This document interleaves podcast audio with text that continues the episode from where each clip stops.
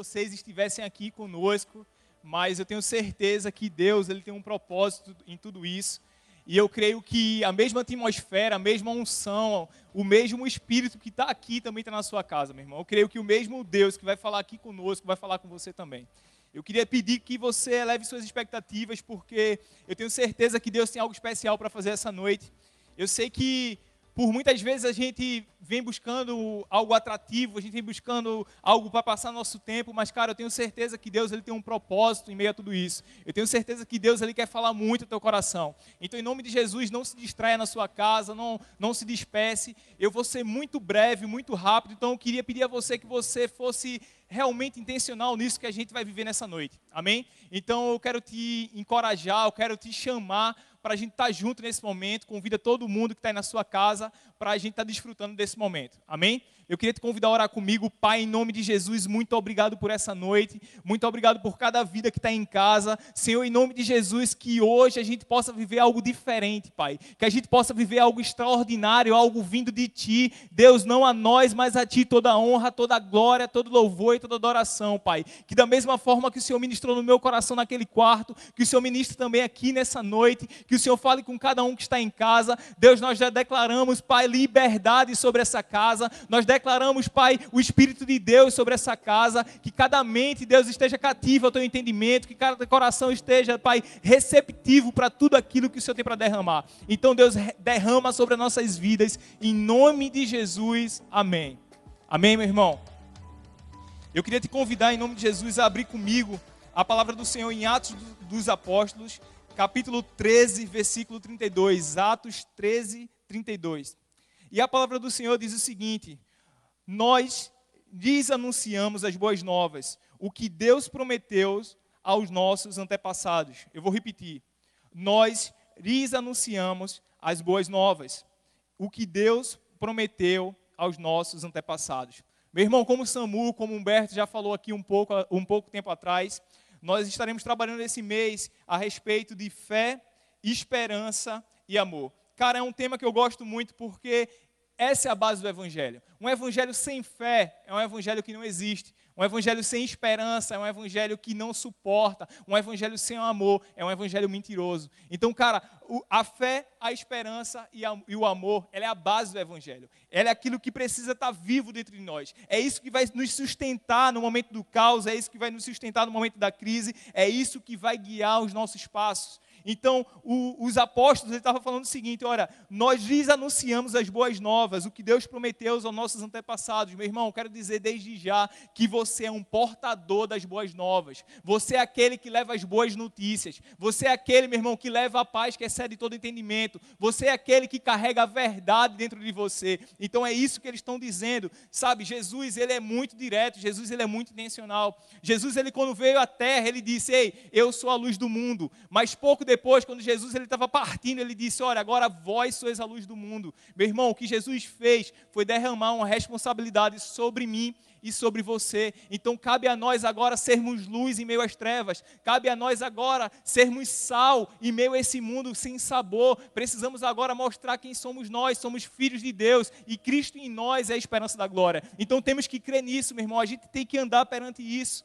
E quando a gente começa a entender sobre isso, a gente entende que evangelho, ele significa boas novas, é novidade de vida. Sabe, novidade de vida não quer dizer apenas uma novidade, não quer dizer apenas uma notícia nova, não, notícia sai a todo momento, mas uma notícia vindo com a vinda junto dela. É uma notícia que traz esperança, é uma notícia que traz paz. Ei, isso é novidade de vida, isso é evangelho, isso é boas novas.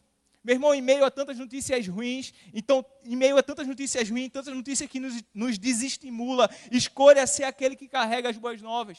Escolha ser aquele que carrega as boas notícias. Escolha ser aquele que é diferente.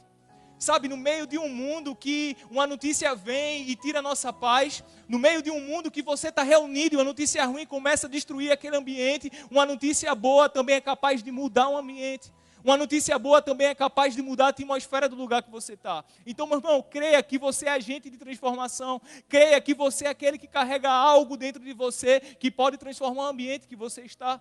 Sabe, em vez de você estar se alimentando de notícias que te levam para baixo, confie nas notícias de Deus que te leva à paz que excede todo entendimento. Confie nas notícias de Deus que te leva até Cristo. Confie nessas notícias, meu irmão, porque é ela que vai te guiar.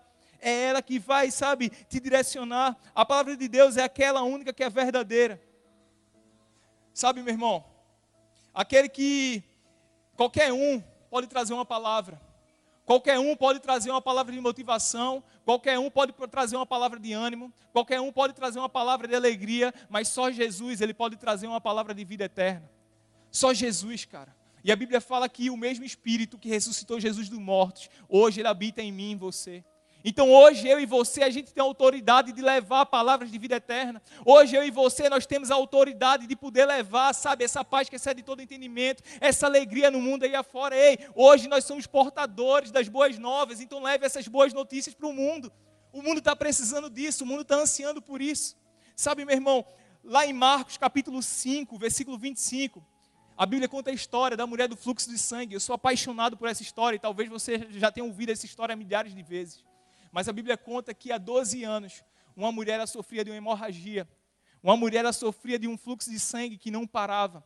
E a Bíblia relata que ela já tinha gastado todas as suas economias tentando curar esse mal. Essa mulher já tinha buscado ajuda de todas as formas. Essa mulher procurou diversos médicos, diversos especialistas. Essa mulher gastou tudo o que tinha para tentar ser curada.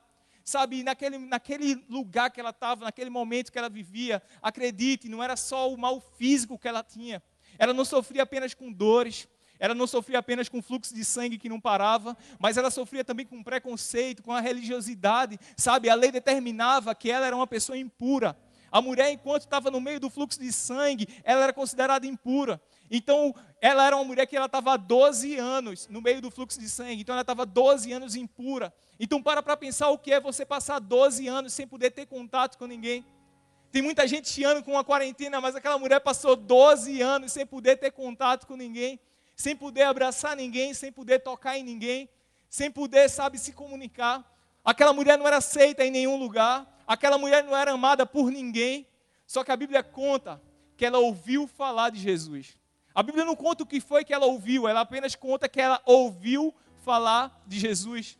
E aquela mulher, eu não sei o que ela ouviu falar, mas eu sei que ela se encheu de fé. Ela se encheu de fé até o ponto que a Bíblia relata que ela, ela começou a dizer dentro de si: se eu apenas tocar na sua veste, eu vou ser curada. Aquela mulher começou a criar algo dentro de si, aquela mulher começou a ficar animada, aquela mulher começou a ter dentro de si uma fé inabalável, ela começou a ter dentro de si uma esperança, ela começou a se mover perante aquilo. Ela disse: Ei, se eu tocar no manto dele, eu posso ser curada. Se eu tocar no manto dele, a minha vida pode ser transformada. Eu não sei o que aquela mulher ouviu, cara, mas aquilo ali transformou a vida dela. E a Bíblia conta que ela saiu no meio de uma multidão. Jesus estava cercado por milhares de pessoas. Quando a Bíblia fala sobre multidão, é 5 mil pessoas, 6 mil pessoas, 10 mil pessoas. E naquele tempo, a Bíblia só contabilizava homens. Não, ele não contabilizava crianças e mulheres. Então, cara, pense numa multidão de verdade no meio de Jesus. E aquela mulher, ela se espreme no meio da multidão, mesmo arriscando a própria vida, porque se descobrissem que aquela mulher era impura, aquela mulher podia até morrer, poderia ser apedrejada, mas ela disse: se ao menos eu tocar as vestes dele, eu posso ser curada. A Bíblia conta que aquela mulher, ela toca nas vestes de Jesus, Jesus ele para no meio da multidão, Jesus ele, ele olha para aquela mulher, Jesus olha para aquela multidão e diz: Ei, alguém me tocou. Os discípulos ele começam até a debochar de Jesus. A gente está no meio de uma multidão, todo mundo está te tocando. E Jesus diz: Não, mas essa pessoa me tocou diferente. Essa pessoa ela me tocou de uma forma que ninguém antes tinha tocado aqui. Essa mulher é diferente. E aquela mulher ela, ela se curva, ela se aproxima de Jesus tremendo e ela diz: Jesus, fui eu. E Jesus, filha, vá em paz, a tua fé te salvou. Cara, o que é que eu quero que você entenda com isso? O que é que eu quero que você grave no seu coração? Talvez você já tenha escutado essa palavra diversas vezes, talvez você já tenha escutado diversos testemunhos a respeito disso, mas a Bíblia conta que aquela mulher, após ouvir uma palavra de esperança, e cara, eu creio muito que foi uma palavra de esperança, eu creio muito que foram as boas notícias, eu creio muito que foram as boas novas. Ei, aquilo ativou algo dentro dela. Aquilo fez gerar esperança no coração dela. Cara, para para pensar, foi 12 anos buscando a cura. Qualquer um de nós já teria desistido. Qualquer um de nós já não teria mais ânimo para buscar mais nada, mas alguém falou algo para ela que despertou novamente uma fé nela. Despertou novamente uma esperança nela. Alguém falou algo para ela que fez despertar nela uma vontade de viver novamente, uma vontade de ser curada. A fé dela foi tão tremenda, tão grande, que ela disse: Ei, se ao menos eu tocar nas suas vestes, eu posso ser curada. Sabe, meu irmão, a Bíblia não relata quem foi essa pessoa, mas essa pessoa foi uma portadora das boas novas. Essa pessoa foi alguém que conhecia Jesus. Essa pessoa foi alguém que não se contentou aquele meio que estava vivendo, não, não se contentou em ver a situação daquela mulher e disse: Ei, existe alguém que pode te curar. Sabe, meu irmão, o mundo está lá fora sofrendo e nós conhecemos alguém que pode transformar tudo isso. O mundo está lá fora desesperançoso e nós sabemos quem pode mudar isso. O mundo está lá fora, sabe, muitas vezes em crise e nós sabemos quem pode mudar isso. E da mesma forma que aquela pessoa que falou para a mulher, nós podemos também agir da mesma forma. Nós podemos levar essas boas novas que vai transformar a vida de pessoas. Sabe, aquela mulher, naquele momento, ela foi curada. Jesus ele vai curar muita gente também através da tua vida. Cabe apenas você se posicionar, comece a crer nisso, comece a entender isso. Agora deixa eu dizer uma coisa para você. Você só vai desfrutar a fé que você declara quando essa fé estiver avivada dentro de você. Eu vou repetir. Você só vai desfrutar a fé que você declara quando essa fé estiver avivada dentro de você.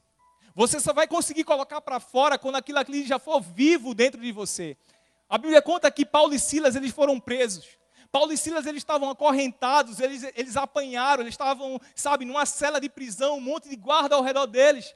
E a Bíblia conta que eles começaram a louvar o Senhor, eles começaram a adorar o Senhor. Sabe por quê? Eu entendo que ao redor deles tinha grades, ao redor deles tinha, tinha presídio, ao redor deles tinha guardas, mas dentro deles tinha liberdade. Dentro dele, sabe, tinha um Deus, dentro dele tinha fé. Então, a partir daquele momento que eles começaram a adorar, a partir daquele momento que eles começaram a louvar a Deus, as cadeias quebraram, veio um grande terremoto, as correntes caíram, sabe, cara? Aquilo que estava dentro dele se tornou uma realidade fora também. Aquilo que eles carregavam veio para fora também. Sabe, meu irmão, quando essa fé for palpável dentro de você, ela vai vir para fora também. Isso tem que estar vivo dentro de você. A Bíblia fala que a boca fala, o que está cheio o coração. Pedro fala, Ei, o que eu tenho, eu te dou. Meu irmão, você nunca vai poder dar aquilo que você não tem. Então, cara, começa a crer nisso, começa a avivar essa fé dentro de você. Começa a crer no Deus que você proclama. Começa a crer naquele que te chamou. Começa a confiar, meu irmão. Sabe? Abra comigo lá em 2 Coríntios, capítulo 4, versículo 17. 2 Coríntios 4,17. A palavra do Senhor diz o seguinte: Pois as nossas aflições, leves e passageiras, estão produzindo para nós uma glória incomparável de valor eterno. Sendo assim, fixamos nossos olhos não naquilo que se pode enxergar, mas nos elementos que não são vistos. Pois o que os visíveis são temporais, ao passo que os que não se veem são eternos. A morada eterna do cristão. Sabe, meu irmão, as nossas, as nossas lutas, elas são passageiras. Cristo não. As nossas guerras, elas são passageiras. Cristo não. As, nossa, as nossas dores, elas são passageiras, mas Cristo não é. A Bíblia fala que pode passar céus e terras, mas as minhas palavras não passarão. Meu irmão, tudo isso que a gente está passando é passageiro, mas Jesus é eterno, meu irmão. Temos que crer nisso. Jesus, Ele é eterno. Jesus, Ele é tudo que nós precisamos. Então fixamos os olhos nele, meu irmão. A gente não pode deixar se perder, a gente não pode deixar se entristecer. A gente tem que confiar naquele que nos chamou. Deixa eu dizer uma coisa para você, Jesus venceu o mundo. A Bíblia fala que Jesus ele fala para a gente o seguinte: olha, no mundo teremos aflições, no mundo vocês vão ter aflições, mas não se preocupe, porque eu venci o mundo. Meu irmão, Jesus venceu o mundo não é uma possibilidade, é uma realidade. Jesus venceu o mundo não é algo que pode acontecer, é algo que já aconteceu. Já é uma realidade sobre nós. Jesus já venceu tudo isso que está lá fora. Então precisamos crer nisso. Jesus, ele é o suficiente. Jesus já venceu. Então creia nisso, cara. Existe uma grande diferença entre otimismo e fé. Nós não podemos ser apenas otimistas, mas temos que ter fé também. Otimismo é algo momentâneo. Otimismo é algo que a gente olha para as circunstâncias e se tudo vai bem, a gente está bem. Mas no momento que tem uma crise, aquilo ali nos destrói. Mas você ter fé, cara, É mesmo em meio ao caos, você saber e declarar: Ei, eu sei quem me chamou, eu sei quem está comigo. Isso é ter fé. É mesmo tudo dizendo que não, você prosseguir, porque você sabe quem te chamou. Isso é ter fé. É mesmo tudo dizendo o contrário, notícias vindo ao contrário. Sabe, pessoas querendo te desestimular e você dizer: Ei, eu sei quem me chamou. Eu sei o Deus que eu sirvo. Eu sei quem Jesus é. Precisamos, cara, viver dessa forma. Temos que crer nisso. Agora deixa eu perguntar uma coisa para você. Qual é a voz que você tem ouvido? Qual é a voz que te move? Qual é a voz que faz você sair do lugar? Deixa eu dizer uma coisa para você, meu irmão. Isso é muito, isso é muito perigoso, cara. Cara, entende isso em nome de Jesus. Tudo que te move tem o poder de te parar também. Tudo que move você também tem o poder de te parar. Então escolha a voz certa para você ouvir. Escolha a voz certa, escolha a voz que vai te guiar. Escolha a voz que vai te direcionar. Escolha, meu irmão, ouvir a voz de Deus. Eu queria que você abrisse comigo lá em Mateus, capítulo 12, versículo 22. Desculpa, Mateus 14, 22. E a Bíblia diz o seguinte: Logo em seguida, Jesus insistiu com os discípulos para que entrassem no barco e fosse adiante dele para o outro lado. Enquanto ele despedia a multidão. Tendo despedido a multidão, subiu sozinho a um monte para orar. Ao anoitecer, ele estava ali sozinho, mas o barco já, se, já, já estava a considerável distância da terra.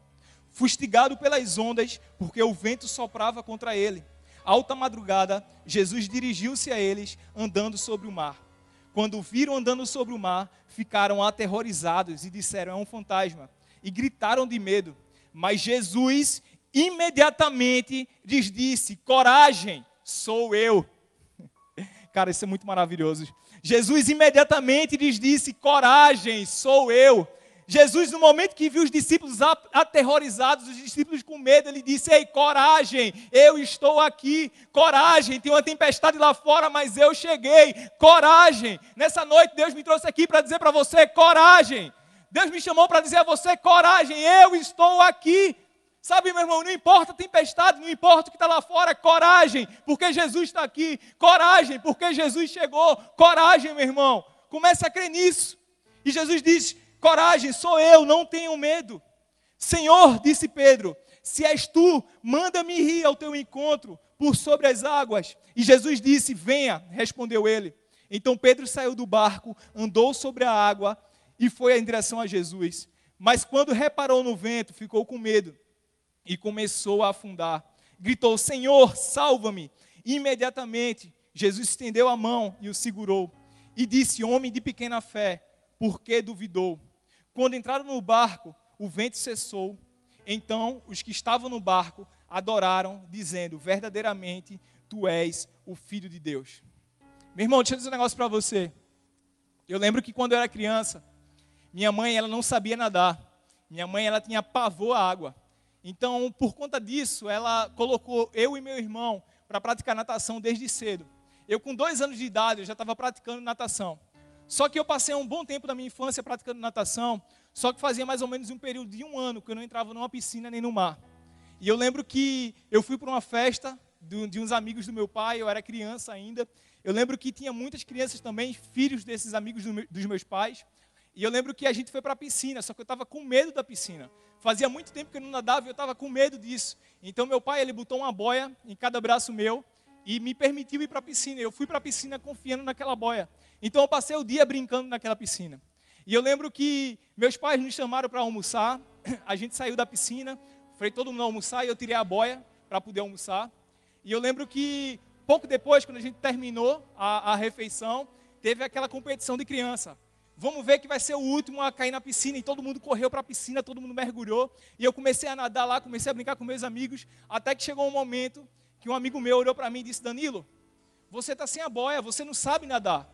E no momento que eu percebi que eu estava sem a boia, eu me assustei e comecei a afundar. Eu comecei a beber água, eu comecei a passar mal. E um, um, dos meus amigos, que era mais velho, ele me segurou, me tirou da piscina. E eu lembro que eu comecei, sabe, a, a ter ânsia de vômito. Eu comecei a cuspir muita água, botei muita água pelo nariz. E eu estava muito assustado com aquilo que eu tinha vivido. E meu pai, ele chegou perto de mim ele disse, ei, vamos voltar para a piscina. E eu disse, pai, eu não sei nadar, eu não vou. Ele disse, Danilo, Você desde criança, desde cedo, você praticava natação, você sabe nadar. Tenha coragem, eu vou entrar com você. E ele me pegou no braço, entrou comigo na piscina, e ele disse: Olha, não sei se você lembra, mas antes de você perceber que você estava sem a boia, você estava nadando. Você só começou a afundar quando o medo bateu em você. Quando você percebeu que você estava sem a boia, você sabe nadar, se lembre. E naquele momento eu tomei coragem e comecei a nadar. E desde aquele momento não usei nunca mais a boia.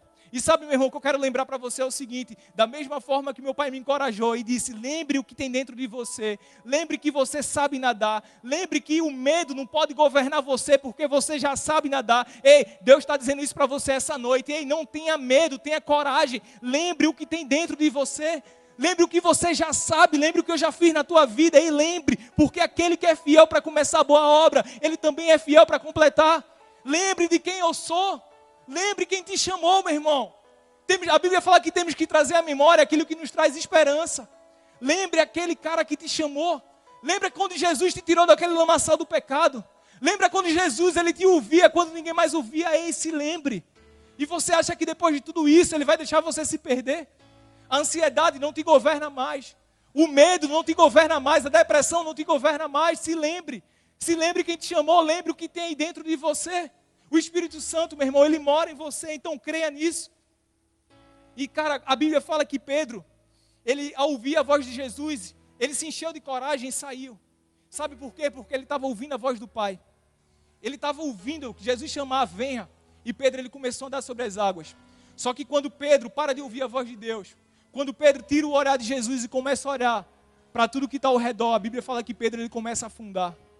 Meu irmão, não tire o olhar de Jesus. Não pare de ouvir a voz dele. E aí chegou o momento da gente se voltar para ele.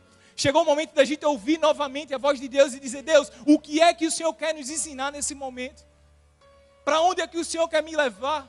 O que é que o Senhor quer mudar dentro de mim? Ei, chegou o momento da gente ouvir a voz de Deus. Nós não podemos parar de, de olhar para Ele. É Ele que vai nos guiar. É Ele que está dizendo para nossas vidas: vem até mim, eu estou aqui. Coragem. Coragem sou eu, coragem, eu estou aqui, coragem, irmão, coragem. Sabe, a Bíblia fala que pode mil cair ao seu lado, dez mil à sua direita, mas tu não será atingido. Se lembre o que tem dentro de você, se lembre quem te chamou. Sabe, a Bíblia fala que o mesmo poder que ressuscitou Jesus dos mortos habita em nós também. A Bíblia fala que Paulo, ele chega até Timóteo e diz: Timóteo, eu vim te lembrar o que tem dentro de você. Deus ele depositou você espírito de ousadia, não foi de medo. Sabe, da mesma forma que Paulo ele chegou para Timóteo, meu irmão, eu chego para você nessa noite também. Se lembre que Deus, que o Deus que te chamou, ele não colocou você espírito de medo, mas de ousadia. Deus ele colocou em você espírito de ousadia, não tenha medo, porque Deus ele é contigo. Deus ele está com você. Em Salmos Capítulo 46, versículo 1, a Bíblia fala: Deus é o nosso refúgio e fortaleza, socorro bem presente na hora da angústia. Creia nisso, irmão. Isso tem que estar vivo dentro de você. As promessas de Deus, cara, tem que estar vivo dentro de você. Porque quando as promessas estiver vivas dentro de você, os processos, cara, não vai ser nada. Quando você estiver vivo dentro de você essas promessas, você vai passar pelo processo muito tranquilo. Creia nisso, coragem. Deixa eu dizer um negócio para você. O vírus é natural. A crise é natural. Sabe, o medo é natural. Mas nós servimos a um Deus sobrenatural. Deus ele nos chama para viver o sobrenatural. Então, irmão, não, não tenha medo disso. Não pare perante isso. Sabe, o, o impossível é a ferramenta perfeita para o Deus da impossibilidade se manifestar. Então, um momento como esse é um cenário ideal para Deus aparecer, irmão. Então creia nisso. O medo ele não define mais você. O medo ele não governa mais você.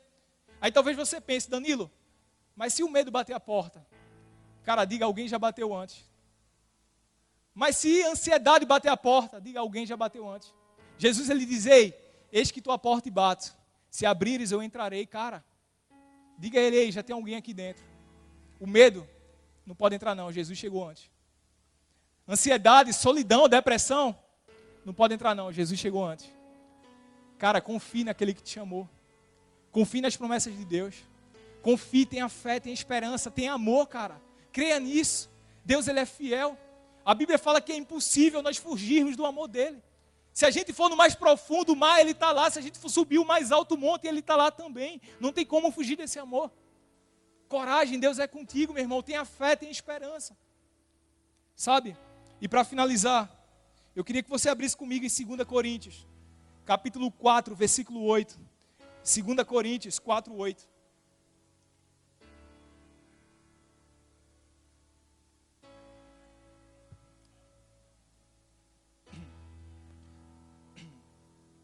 E a Bíblia diz o seguinte: De todos os lados nós somos pressionados, mas nós não somos desanimados. Ficamos perplexos, mas não desesperados. Somos perseguidos, mas nós não somos abandonados. Abatidos, mas nós não somos destruídos. Trazemos sempre o nosso corpo, morrer de Jesus, para que a vida de Jesus também seja revelada em nosso corpo. Pois nós que estamos vivos somos sempre entregues à morte por amor a Jesus, para que a vida também se manifeste em nosso corpo mortal. De modo que em nós a morte, mas em vocês a vida. Está escrito: crie, por isso eu falei.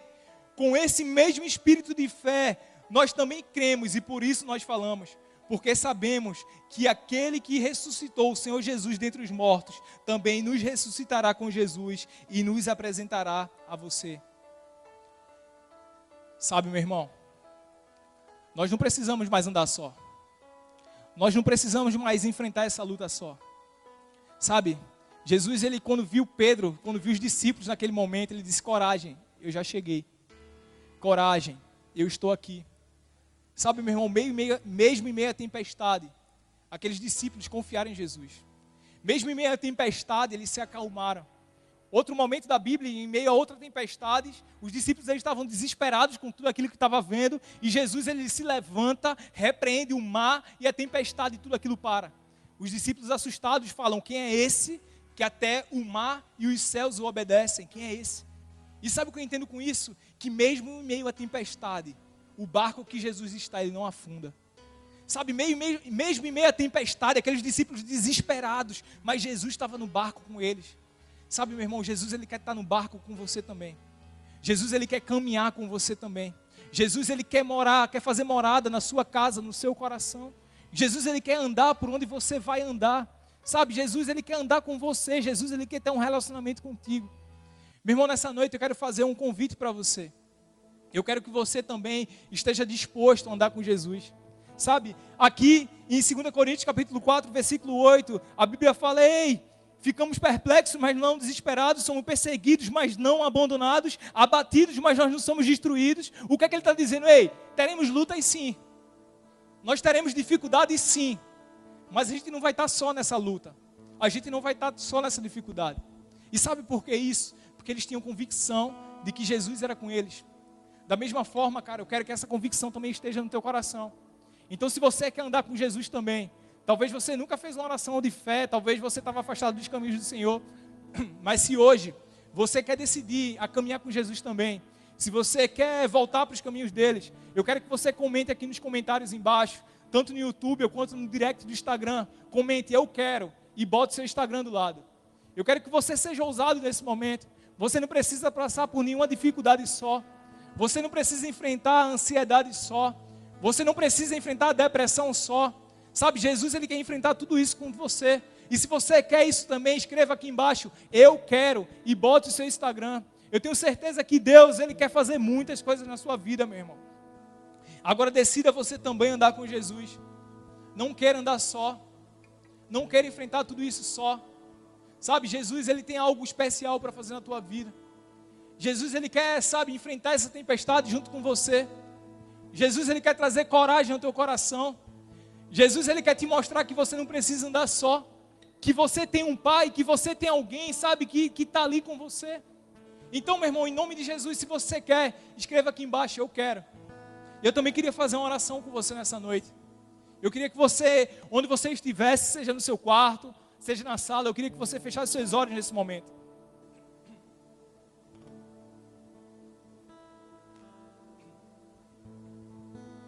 Espírito Santo de Deus, Pai. Estamos aqui na tua presença.